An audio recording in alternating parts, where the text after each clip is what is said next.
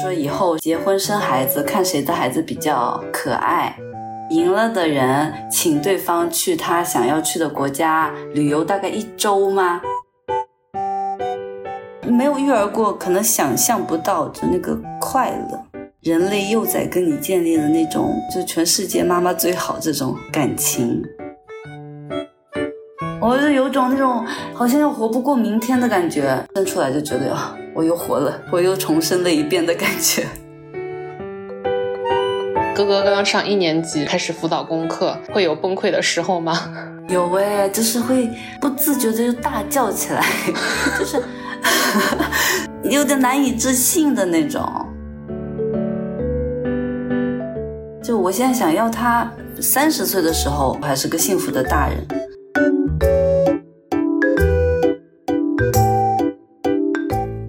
大家好，欢迎收听我妈妈。在这里，我们不对个人的选择进行评判，在这里，我们聆听属于中国女性的故事。我是 S。本期节目由博朗赞助播出，宝宝智能耳温枪认准博朗。体温计是每位家长的居家必备。针对当代父母的育儿痛点和需求，博朗基于人气全能产品 IRT 六五二零更新换代，新品 IRT 六五二五重磅上市，推出夜间模式，夜光静音不打扰。这期节目是我和二十年老友小歪之间的对话。在过去的八年里，我们都结婚了，不同的是，他和伴侣有了两个儿子，我没有生育，并且选择和前任分开。因为我一直在海外生活，错过了他的婚礼和他的两次生育，也错过了他在过去几年里的生活。这次对话是我们第一次聊了关于他成为母亲、养育两个男孩这件事。听着他在产房里的生产经历，我都忍不住掉了眼泪。但也很高兴他完全没有后悔自己做的这些选择。小歪是我做了几十期节目里的第一位全职妈妈。因为她自己从小是由奶奶带大，小歪很坚定地选择了和伴侣两人亲手养育孩子，每一天都陪伴孩子成长。作为全职妈妈的她，收获了很多很多的快乐，但也有很多的困惑和焦虑。对于自己未来的生活，也有一些迷茫。这期节目不能提供任何的答案，但希望小歪的分享能让更多的妈妈们找到一些共鸣，缓解一些焦虑。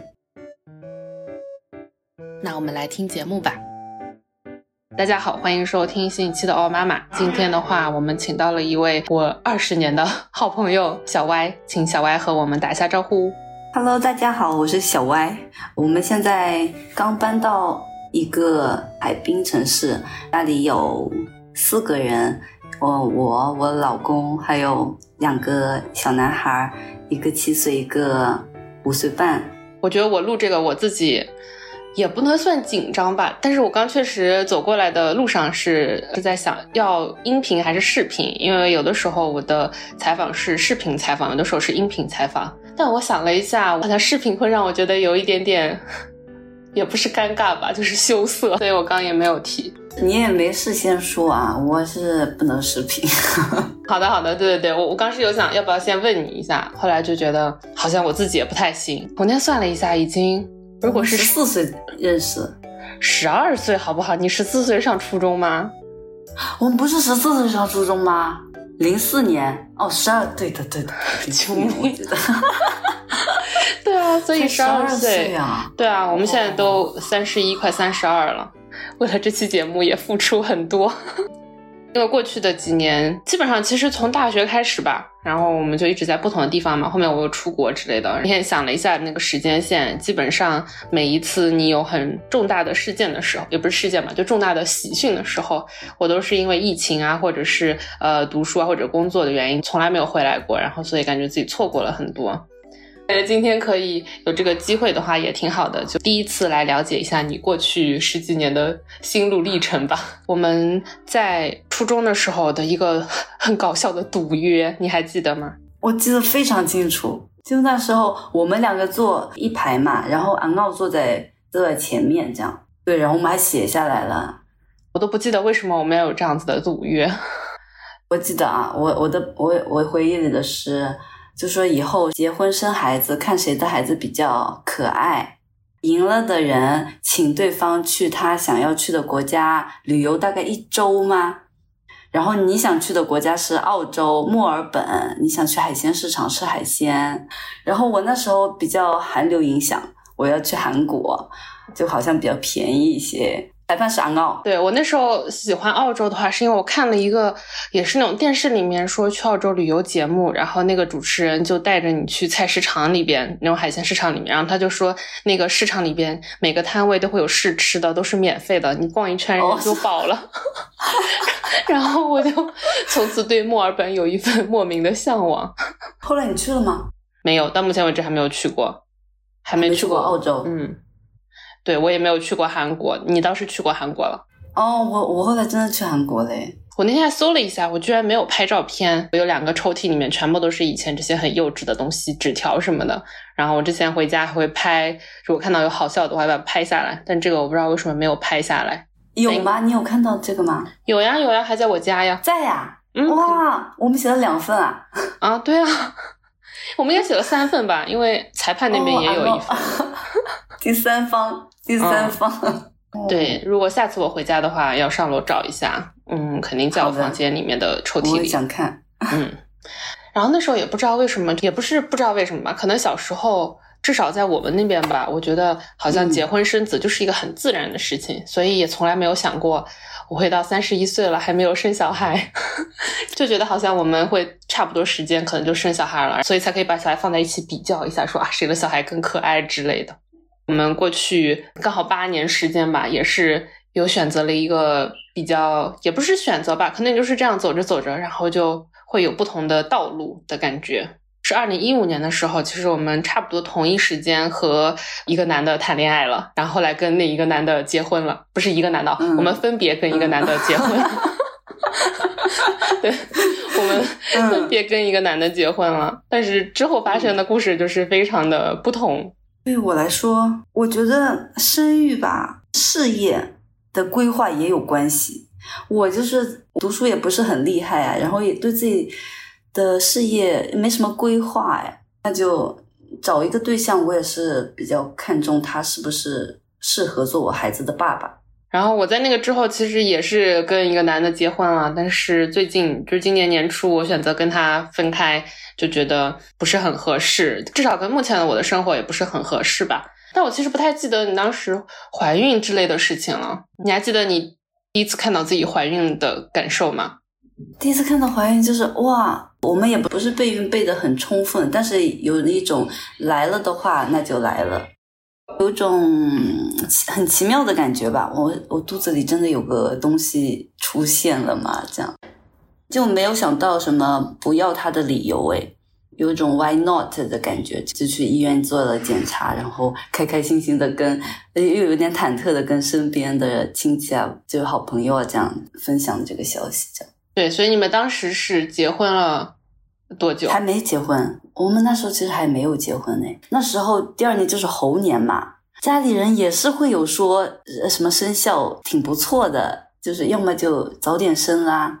然后我们那边有挺多是先生孩子又结婚的，这个方面就也挺，我也没有特别在意，一定要先办了仪式再有小孩，就是有种就既来之则安之那种感觉。对的，对的，我们那边好像确实很多都是小孩都已经会走路，然后直接当自己的话筒。那哥哥是也是属猴的吗？哥哥属猴啊，就是正好我们二十四岁的时候。二十四岁是有点年轻，但是我感觉也是最近十年，感觉社会上关于这方面的想法也变化的很快。我感觉十年之前说二二十四岁生小孩好像也不是特别早，但现在会回过头去看，会觉得哇，二十四岁好早呀。是的，我以前我妈说叫我相亲什么的时候，我就说那起码要二十八岁再结婚吧，就觉得也是要晚一点。那现在想想，二十八也很年轻。对呢，对呢，我以前觉得好像三十岁人生已经垂垂老矣了，现在觉得三十岁我才刚出发。是的，嗯，那后面的话你就隔了不久又生了一个小孩，生了弟弟。悄悄的问你，当时在生弟弟的时候，会有期待他的性别是怎样的吗？我一直期待是女孩子。我怀疑第一个的时候，就已经想象我拎着一个小女孩走在街上那种感觉，我也是很向往的。后来生弟弟的时候，我不是叫你带了一些衣服回来吗？很多粉红色。那弟弟出生了之后，看到是男孩，有没有一些失望？很失望啊，就是那种不敢相信，真的是男孩吗？真的是男孩吗？长得其实他挺像女孩子的，睫毛又很长，这样。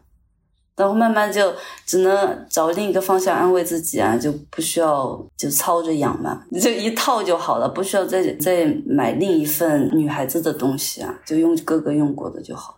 如果是一个男孩一个女孩，其实养起来还是非常非常不一样的。一会儿可以聊，就是养小孩需要学习的这个过程。我觉得我们好像也从来没有聊过关于生小孩痛不痛这件事情。你觉得生小孩痛吗？我那时候也挺年轻的，然后我之前也会一直担心生小孩痛不痛，然后我就会每天想要保持一定的运动量嘛，就算散步走个八千步这样啊，也要做一点运动。我挺想经历这个生育的感觉的。但是它很痛，而且很久。看那些网上的那些生育日记，我会想说我自己会不会那个很幸运，就是说不怎么痛的那种人。但是没有，就是还是很痛，然后又时间又很久。上完无痛之后就轻松一些了，但是还是会有痛感。二胎的时候，我又想体验那个痛的感觉，我就用了导乐，但导乐其实真的没什么用，或者是我那个护，就一个护士跟着你放一些电极片，就可能。转移你的痛感，但是二胎确实很快，嗯，两个小时不到就生好了，进产房到生这样，一胎就要很久，一个晚上，一整整个晚上，八点钟进去，第二天早上六点十五分才生出来。哇，对啊，那好久啊，那都快十二个、十个、十个多小时。哦。我就有种那种好像要活不过明天的感觉，因为体力就很下降了嘛，就痛了很久，生出来就觉得啊，我又活了，我又重生了一遍的感觉。那生完两个小朋友之后，还会有想过要再生一个吗？没有了，没有了，现在就是打死不生了。我觉得是比起养吧，生其实还好，它是很短暂的。对，那你生孩子的时候？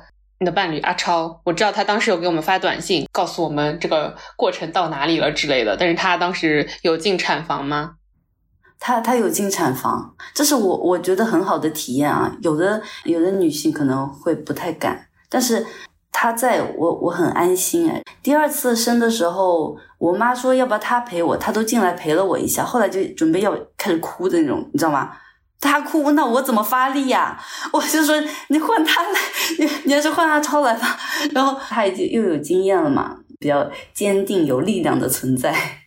生老大的时候就捏他呀，使唤他呀，然后他说啊，就是那种安慰的话。我说不要说话，真的，也要折腾他。后来。要生的时候，要最后那种 push 的时候，他要出去的，就好像无菌的环境啊，怎么样？他就站在玻璃门外，然后看到孩子出生，他也有看到胎盘什么出来那种，他就在玻璃门外嚎啕大哭。我我有点惊呆，我自己也是那种眼泪嗯涌出来，就真的生出一个活的东西，那个生命啊，他就一直在一直在哭，一直在动。这一起的这个经历，就有建立的更深的那种感情吧。嗯，哎，我光是听你这样说，我都已经在掉眼泪了。我就觉得好疼啊，好辛苦啊！你的共情能力也太好了吧，我都有点忘记嘞。然后生完就可以，我就很快就下地啊，走路啊，还是比较年轻吧，可能那时候。嗯嗯，而且我觉得我是因为我怀孕没有很大的痛苦，我觉得我挺适合生生孩子的，就是没有呕吐啊，就没没有呕吐，没有不舒服啊，就是肚子很大，你还能跑，就是你想象的好像孕妇就要嗯，就是要小心翼翼啊，但其实这个东西在你肚子上的时候，就是活动还是很自如的。如果你平时有一点运动量的话，怀孕在肚子里。嗯，感觉不是不是很辛苦，对我来说。对，我觉得这可能也是每个人的体质不同。对对对对。刚其实前面已经提到了好几次阿超，我觉得我们可以来聊一下阿超，因为我其实从头到尾就见过阿超几次吧，因为我过去几年回国的次数不是很多，但几乎每一次回去我都有见你，然后见一下阿超。我以前可能对他。有一些怀疑吧，因为当然我我跟他也不认识啊，我只是非常短暂，每次可能跟他见几个小时，本着就是那种我希望你好，所以我希望你的伴侣是很好很好的人，然后我就会对他有些怀疑。但是我感觉最近两次回去的时候，会觉得至少他是他真的是一个很好的爸爸，至少在中国男性里面如此深度参与育儿的男的，他已经可能击败百分之九十九点九的中国男性的那种感觉。我就会觉得有放心很多。那目前的话，你们两个人的育儿分配是怎么样的呢？分工？现在我们其实都算是时间比较自由，感觉就做的挺公平的。有的人觉得可能好像不太现实啊，但他就是很喜欢参与这些。我们一起早上一起送孩子，他在家里负责跑腿，就是拿快递啊、扔垃圾啊，陪他们玩。这个是我也不会，然后我也不太感兴趣的东西，但是他就孩子们会找他玩，玩什么打架游戏啊、下棋啊，或者嗯，就是那些小桌游啊，他都愿意陪的。现在我们晚饭在家里做的，他做饭、洗碗，那有时候也是我做饭，但洗碗都是他洗，然后洗收衣服是我，功课也是我陪。那晚上陪睡呢？哦，陪睡是我陪睡的时候，他就收拾外面地，如果脏的话，他也拖一下。不过现在有拖地机器人，嗯，主要的还是拖地机器人弄。这是一期没有拖地机赞助的节目啊。那除了拖地机的话，还会有用到其他的一些家电吗？哦，我们有用那个洗碗机，然后洗衣机这些嘛，肯定有的。拖地机也有那个手持的和自动。拖的这个就能够解放拖地、拖地、洗抹布这些的麻烦。好，那除了这些大的家电的话，还会用到哪哪一些小的家电呢？小家电，小朋友小时候的那个奶瓶消毒机啊、消毒器啊、理发的那种推头发的东西、吸鼻涕的东西，我都买过。吸鼻子小机子，小时候他不太会吸鼻涕嘛，看他堵着很难受，就想要买来用用看，但是也很快就闲置了。还有辅食机，辅食机也是用的比较少，用的时间很短，很快也就没用了。这样，但是温度计就可以用好几年。我们家用的就是博朗啊，这些无论买一个什么东西，大家都会去搜，会去研究嘛。我看会选择大品牌，就不会踩坑嘛。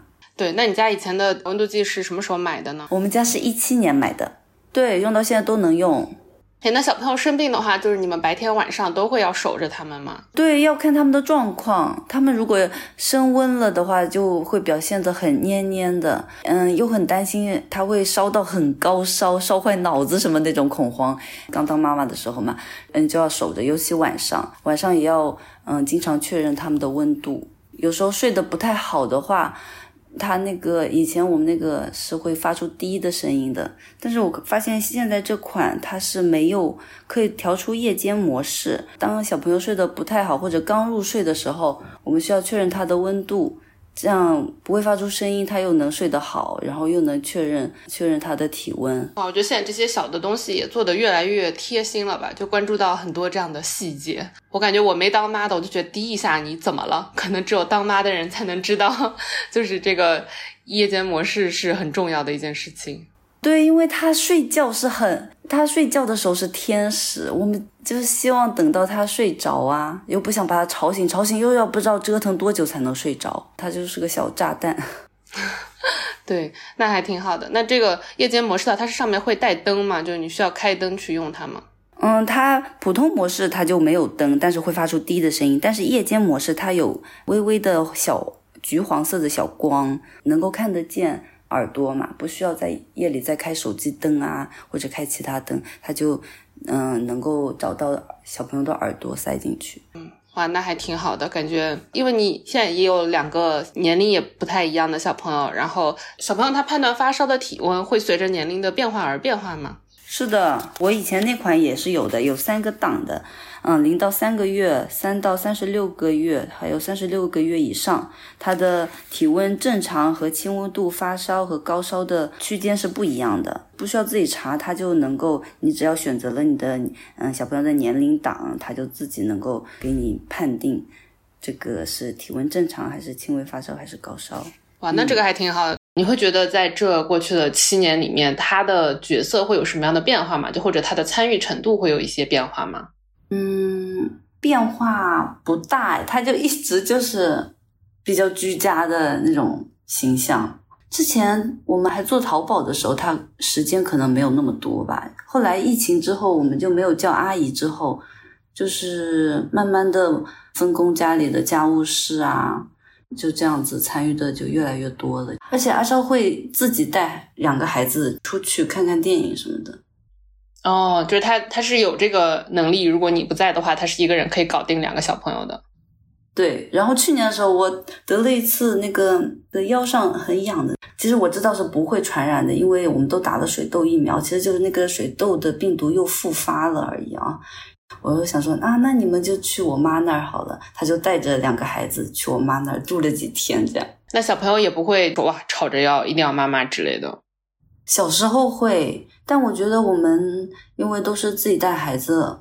嗯，那个安全感吧，建立的还可以。现在大了之后就能够这样带出去的，小的时候是不行。对，那因为你们家是两个男孩嘛，你会有那种想要说，呃，男孩我们就要阳刚，要勇敢，不要哭之类的。你会觉得这种性别的刻板印象会在育儿中体现吗？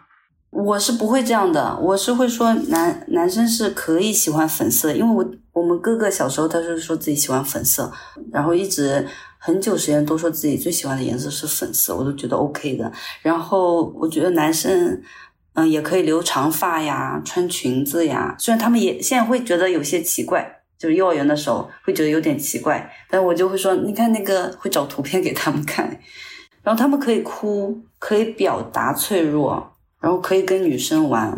但是那些如果在长辈身边啊，他们肯定会说，哎呀，不要哭啊，哎，阳刚一点啊，是会这样讲。那阿超呢？阿超他会有那种觉得爸爸的威严之类的那种感觉吗？没有，他就是我们家都可以欺负他的那种，他是最没有威严的。因为我会觉得，嗯，之前和两个小朋友短暂的相处中，也会觉得弟弟好像是更内向一些，会感觉更柔和一些。嗯嗯嗯，哥哥的情绪会比较，嗯，起伏比较大，会细腻一些吧。其实弟弟也挺细腻，但是弟弟是那种，我现在我们经常出去就体验课啊、上课什么，那些老师都说哇，弟弟真的是，就是会比较守纪律，比较老师讲什么能听的。哥哥是比较难以控制的。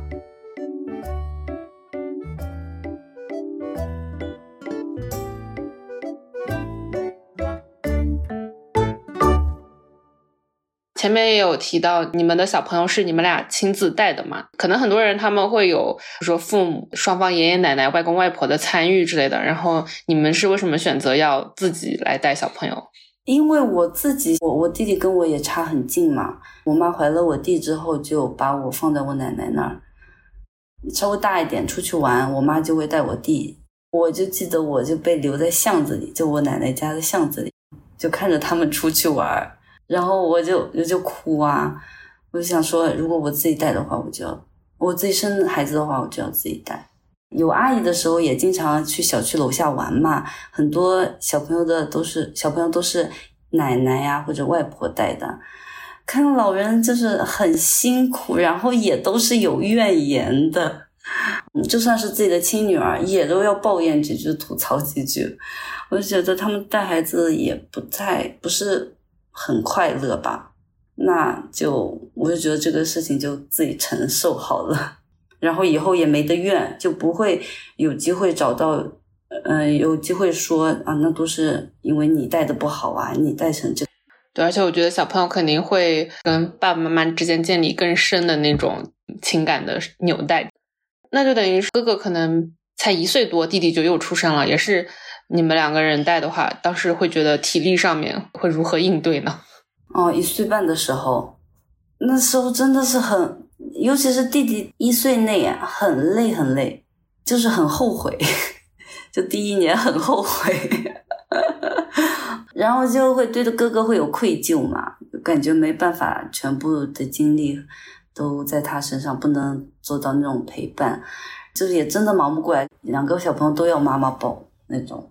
然后生病的时候是最惨的，两个人就一起生病，躲都躲不掉。如果是本来小婴儿不太出门的话，你就生病的几率是比较小的。但是哥哥他是要就是出门的嘛，你传染到的话，回家还是会两个都一起啊发烧啊干嘛的，就会折腾起码一一个多星期，然后等他慢慢变好。最痛苦的时候可能是两个小朋友会接连生病嘛。生病的时候有没有什么东西是必备的？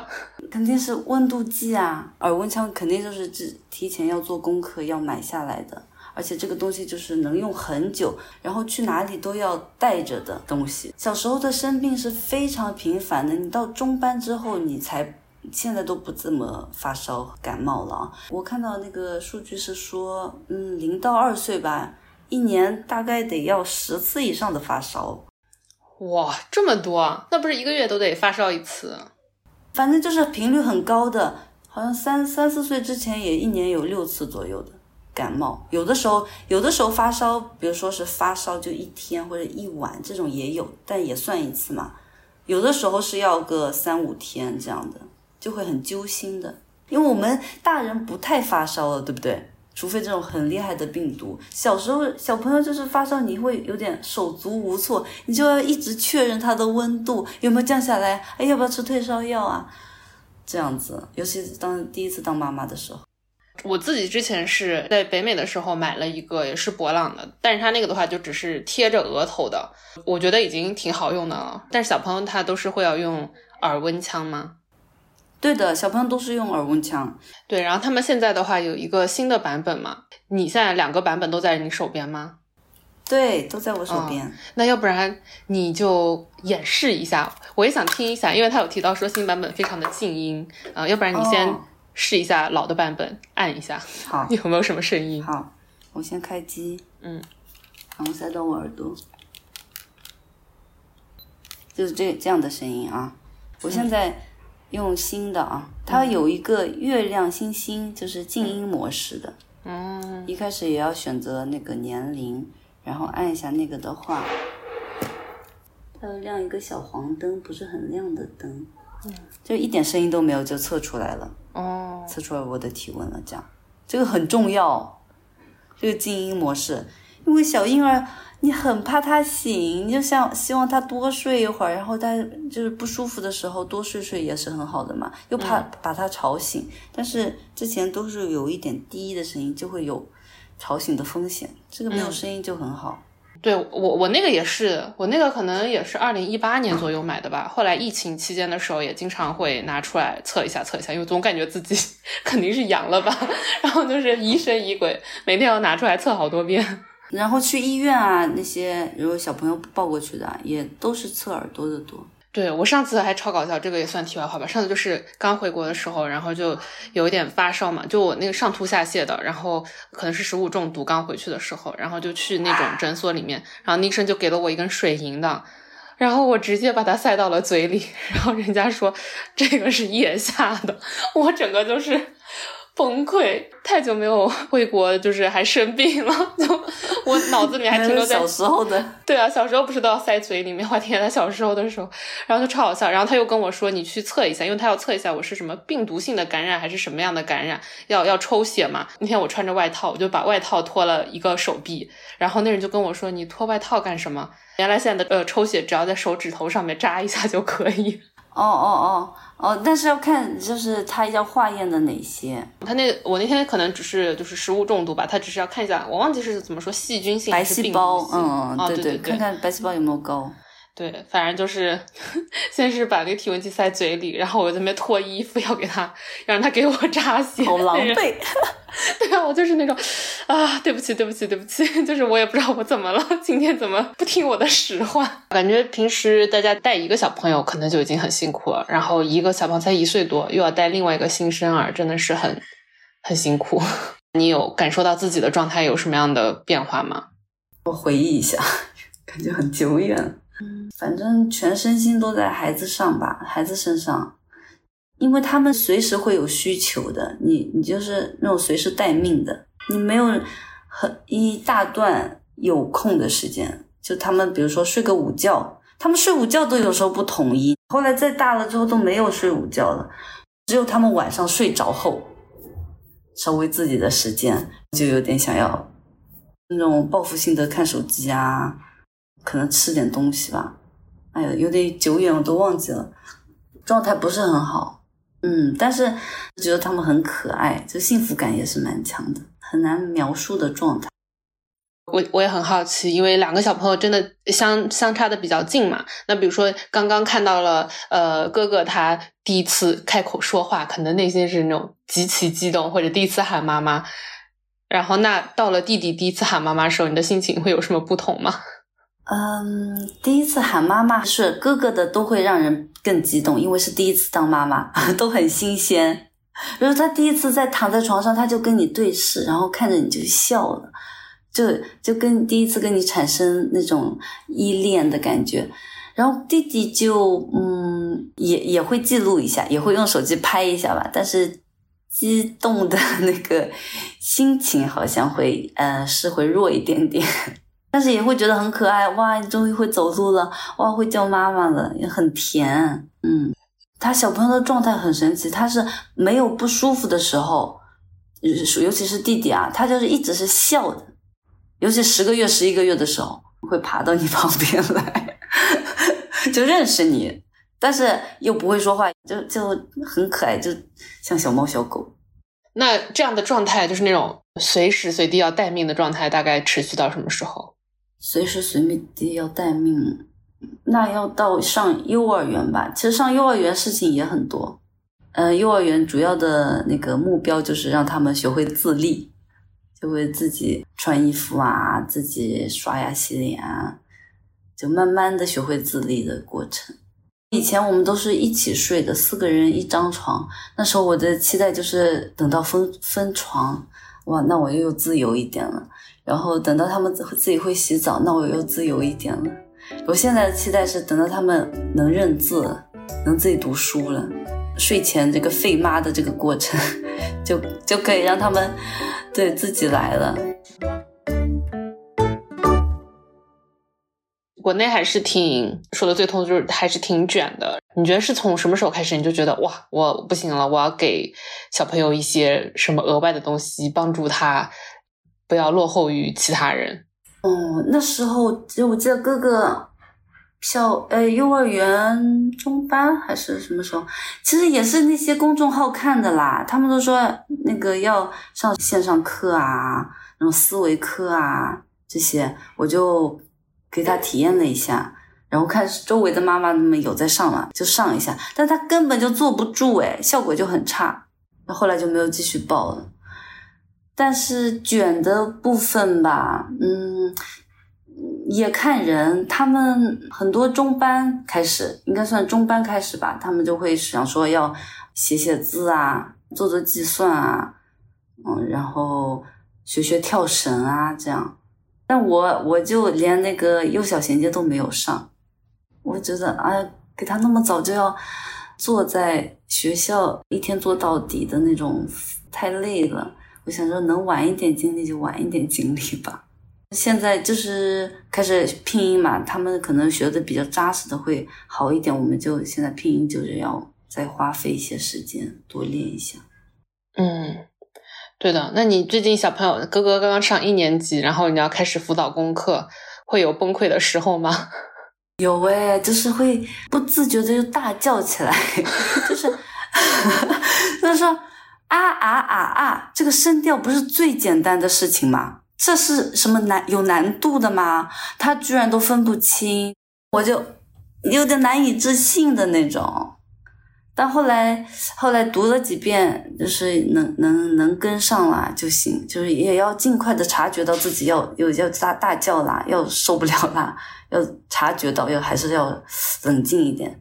最近已经开学一个多月了嘛，我就跟哥哥说。你看我们，我现在也有进步哎，我都没有叫嘞，我们都心情都很好的在写作业，你也很棒哎，这什么什么就要夸着他，然后夸自己。对我感觉之后如果什么数学题之类的，我在网上看了好多那种小视频，都是那种爸爸妈妈教题目教到整个人已经抓狂，怎么会那种十加五等于十五，那十加六他就算不出来，然后他们就觉得很崩溃。而且而且有时候你你急的时候。然后你凶的时候，他很紧张，就更无法思考了，就更错，更不能好好的在好的状态下学习。我觉得这个真的是啊，想想我们小时候，爸爸妈妈也没管我们读书，对呀，嗯，我们都自己搞定的吧？嗯，对啊，就觉得快一点、慢一点，反正最后你都会学会十以内的加减法的，反正也不用那么记。嗯，是我也是这么想的。但是呢，有的有的网上有的数学老师就说：“哎呀，计算的速度也很重要啊，呃，什么之类的，就速度也是要练的啊。”我也不知道真的假的，就是行不行啊？对，我觉得这个可能也是因为很多人，呃，就像你说，你也是第一次做妈妈，因为每个人生小的时候都是第一次做父母，可能对于这些事情都是会，就感觉他也没有一个真的标准答案，就没有说一加一等于二，所有的事情好像都是要靠自己去摸索。又因为人生，你又不能说 A B test，就不能说哎，我这个也测一下，那个也测一下，所以感觉会有这种难以。意志的就会想到，如果说我感觉我不太敢生小孩，有一个就是感觉，万一我要是就没有把他教的很好，然后或者说因为我的决定他没有获得很好的教育，他没有获得很好的生活，要怎么办？我还没生，我就已经觉得有一点点会有会有这样的焦虑。你会你会有这样的焦虑吗？嗯，有肯定是有的吧，但是我现在就主要还是要看你到底想要他。就我现在想要他三十岁的时候还是幸福的，三十岁的时候还是个幸福的大人。然后我看我老公啊，虽然高中毕业，但他真的整天都好快乐。就这种状态，我觉得如果能够很快乐、很自洽，然后能能有钱养自己了，那也其实很简单呢。对，但是呢，希望他还是有自信的吧，不想要给他落后太多。如果没有。就是自信的话，那会很垂头丧气，也不想那样。试试看他的兴趣，就是发展一些兴趣啊、长板啊，这样就够了。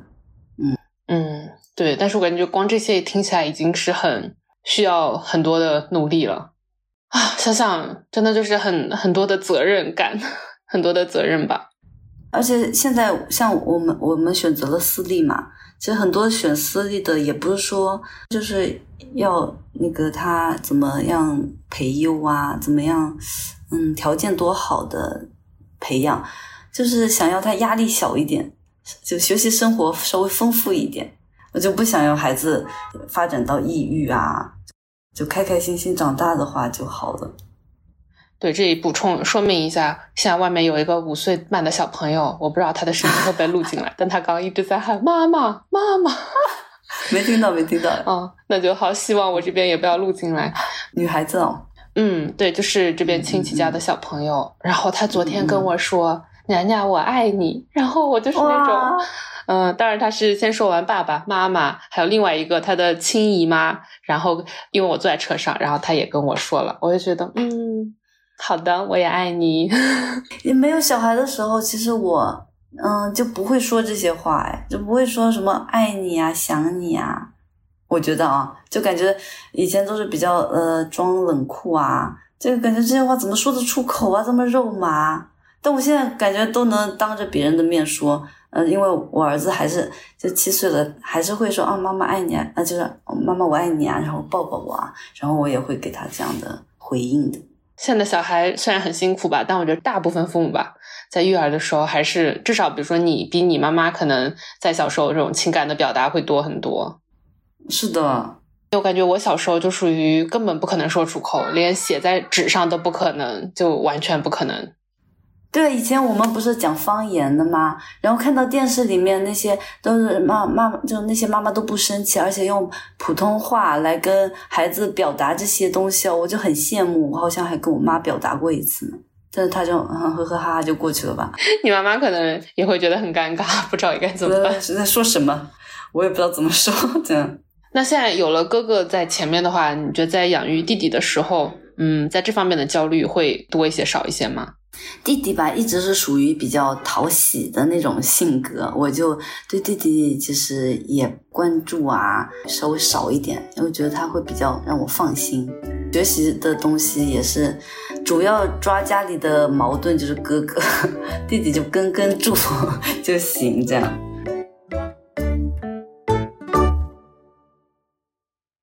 那因为两个小朋友都是男孩子嘛。首先怎么说呢？我就感觉现在的网络环境就是一个比较复杂的情况。当当我们考虑到性别还有女性的事情的时候，不管你是怎么样的一个存在，都会有人骂你。但我感觉现在骂的最多的可能就是生男孩的妈妈，用什么男宝妈之类的来指代这些人。特别是你还生了两个男孩，你会在网上看到这这样子的言论吗？你会有内心会有什么样的波动吗？嗯，我觉得前几年是会难过的。跟孩子爸爸就就就哭着说啊，他们都这样想，然后我就觉得我又很年轻，我也没有什么经验，我面对两个已经是洪水猛兽了，就是猛兽，你知道吗？就还 大家还要这样讲我吗？现在没什么感觉嘞，反正讲的可能也不是我这样的吧，就那种特别护犊子的那种嘛。我是属于他们把他们带出去，我要先骂一下，就先大声。警告一下，就是要声音小一点，不要打扰别人啊！就一大声或者他们一乱跑啊，我也要就先骂他们，然后会说你再这样子，那个可能会被拍到网上去。现在都现在都已经不用什么警察叔叔要来这样来做威胁了对 啊，那不用啊，但他他们也好像这个是对我的威胁，他们对这个也是一般般，他也没什么感觉。但男生确实就很狗，就很皮，就精力无限，就很难养。比如说你带他们俩坐动车之类的，你会内心很害怕吗？哦。在坐动车，那你就你平时你都不想给他那些什么看太多手机、电视、平板啊，那你也得拿出来了，你也得平板拿出来了，你也得给他玩一会儿了，你就不要打扰了别人嘛。然后他们现在还好，他还挺规矩的，给他吃吃东西啊或者什么，就会他们有时候玩着玩着不自觉声音就变大了，那你就要提醒他，嗯嗯，就是骂他呗，发泄一下我的焦躁，我的焦虑。对，我觉得两个一个小朋友可能还好，两个小朋友就是小朋友嘛，玩玩玩，确实声音会越来越大，越来越大。对，我觉得这个可能也是大家在说这些人的时候是没有想到，就具体的人吧，会对这个群体有一些自己的投射。因为怎么就只有男宝妈，就没听过男宝爸这样子的词？那你觉得在两个小朋友这过去几年的成长过程中，你自己的性别意识会有一些什么样的改变吗？我觉得这肯定是会有吧，因为感觉感觉只要是中国人，你上网。或者说中国大部分女性吧，只要你上网，过去几年的话，你的性别意识就是会和舆论有很大的连接。嗯，我自己的性别意识啊，我一直就觉得女生比较难呢，就要支持女宝啊，就是我是男男方这边的亲戚，我也会支持女方的那种。所以养小孩的时候嘛，感觉到两个性别的差别是很大的。我觉得男生就是更皮、更更外放、更拦不住，就男生更需要规训一点，女生嘛更需要鼓励他，就外放一些，多表达。之前有提到，因为你的弟弟他有一个小朋友，跟你你家小朋友差不多时间，然后是个女孩子，你会有觉得他们之间有很强烈的对比吗？很强啊！我还有一些表哥，就大家孩子都差不多大，都是男孩子，他们在一起就过一会儿就玩着玩着又要掐架了呀。我的侄女就在那边就当嗯 就是调解，就当小老师啊这样的，就她是一个安静坚定的存在。我们是属于走在马路上，人家不要乱跑，不要乱动，嗯，他就会自己会说我要这个我要那个。但是我我侄女她就是属于，比如说她想要。喝个饮料，因为可能之前被就是养育者，就是外婆说就不健康啊什么的，但是也想偶尔想吃吃零食啊，就不敢讲哎，不敢表达，但心里又有点想的那种，好像也挺像我小时候的状态，就想要什么东西你又不敢说，然后那就没有没有，那就算了。我弟呀，还有弟妹都是。就很很关注他的情绪啊，他的需求，鼓励他要表达。如果想吃什么东西没关系啊，这样他们就更守规则，就知道不该做的就就对自己的要求也比较高的那种。我们男生就有点道德感、羞耻感就比较低呀，就是嗯，比如说被罚站啊，罚站就罚站那种，感觉不会很自己哎，好丢脸。我觉都有好有坏。现在小朋友他也开始上幼儿园、上小学了，也肯定是会跟别的小朋友一起接触嘛，也会有女孩子一起玩之类的。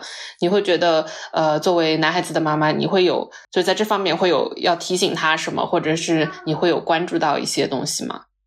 哦，因为有一次我去到那个他们幼儿园，他们有个开放日啊，他们玩那个泡泡枪吧，大家都拿着泡泡枪。看到几个男生，就是哥哥的同学啊，就围着一个女生，就是开玩笑，就对着她弄嘛。然后我们哥哥就拦在那个女生前面，就说不要，有做出保护她的动作。我觉得还蛮惊讶的，因为他也其实跟女生玩的也不是很多吧。平时有跟他说不能随便摸，就是拉别人手啊，亲亲抱抱绝对不可以的。他好像也没有这个需求，也没有要主动。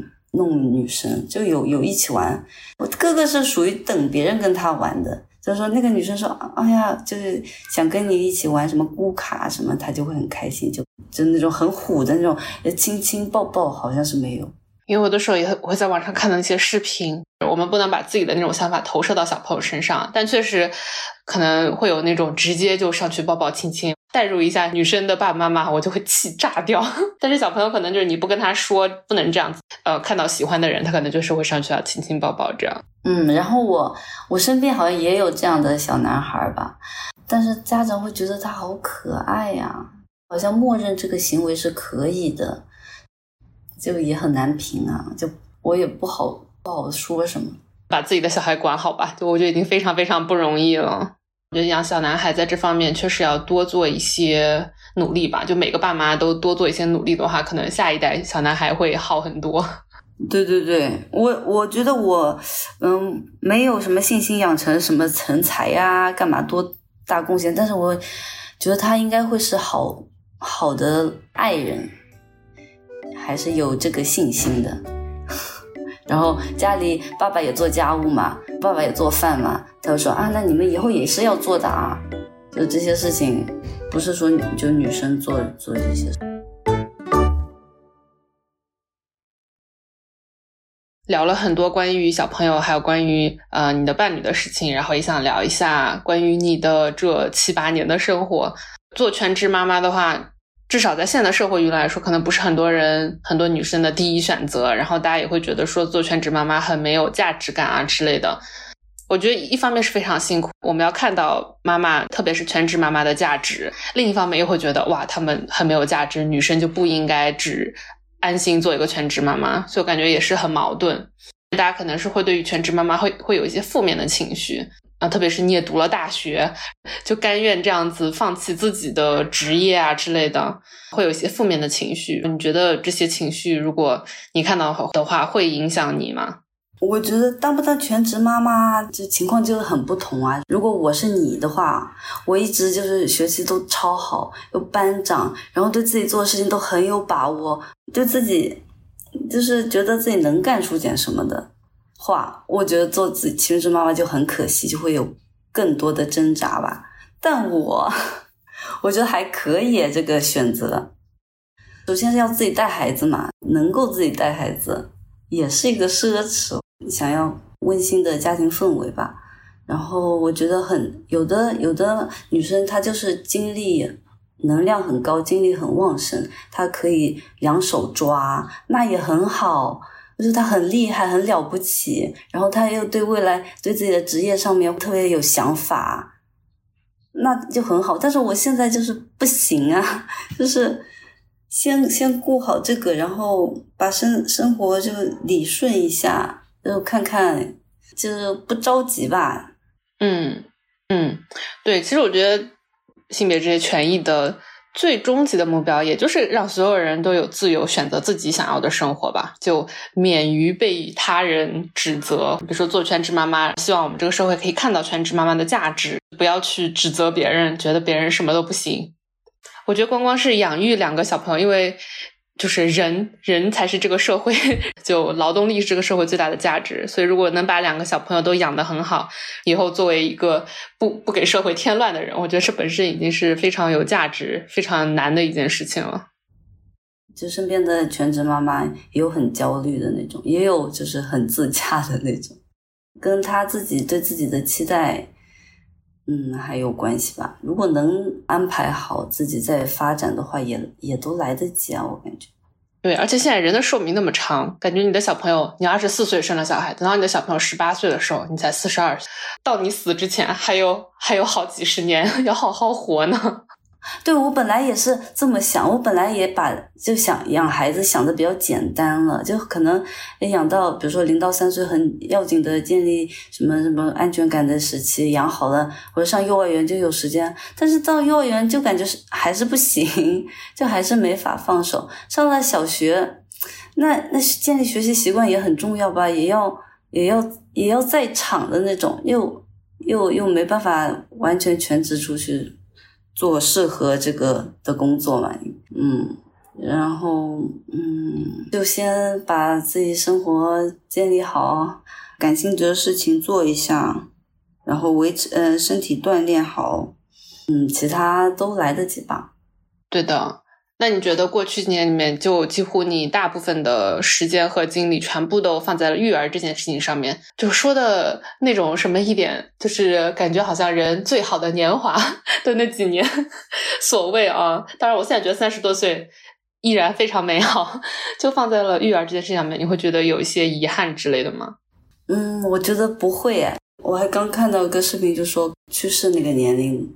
的那些人的遗憾啊，有的是说把时间太多的放在工作上了，就是有的人会有遗憾，说在家庭时间陪伴的不够多，就是这个时间就是要过的呀，就是如果遗憾这个，嗯，可能选择另一种生活，我也会遗憾，就是没办法走两条路同时，以我目前的能力来说啊。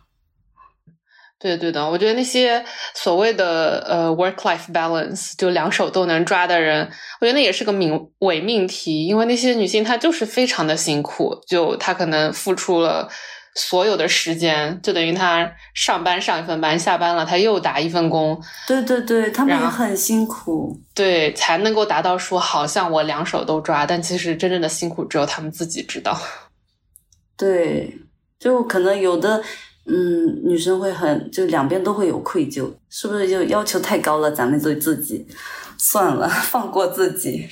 对的，对的，我觉得现在就是，如果你有这个经济实力，不是需要你一定要出去打这个工的话，我觉得完全可以，就是接受这个事情，把目前的事情做好，也已经非常非常好了。因为我觉得已经非常非常辛苦了，比上班辛苦多了。两养两个小孩，其实，哎呀，现现在不辛苦很多了，小时候是很辛苦的。我感觉在大学，就是你不自由的时候，被安排时间的时候，你就想说有自己的时间，我想要做什么做什么，对吧？呃，就发展什么兴趣啊什么。时间又太有空的时候呢，又提不起兴趣做了。所以我我现在的目标是，感兴趣的事情就做一做，就想到就去做，做了再说吧。最近会有尝试一些什么东西吗？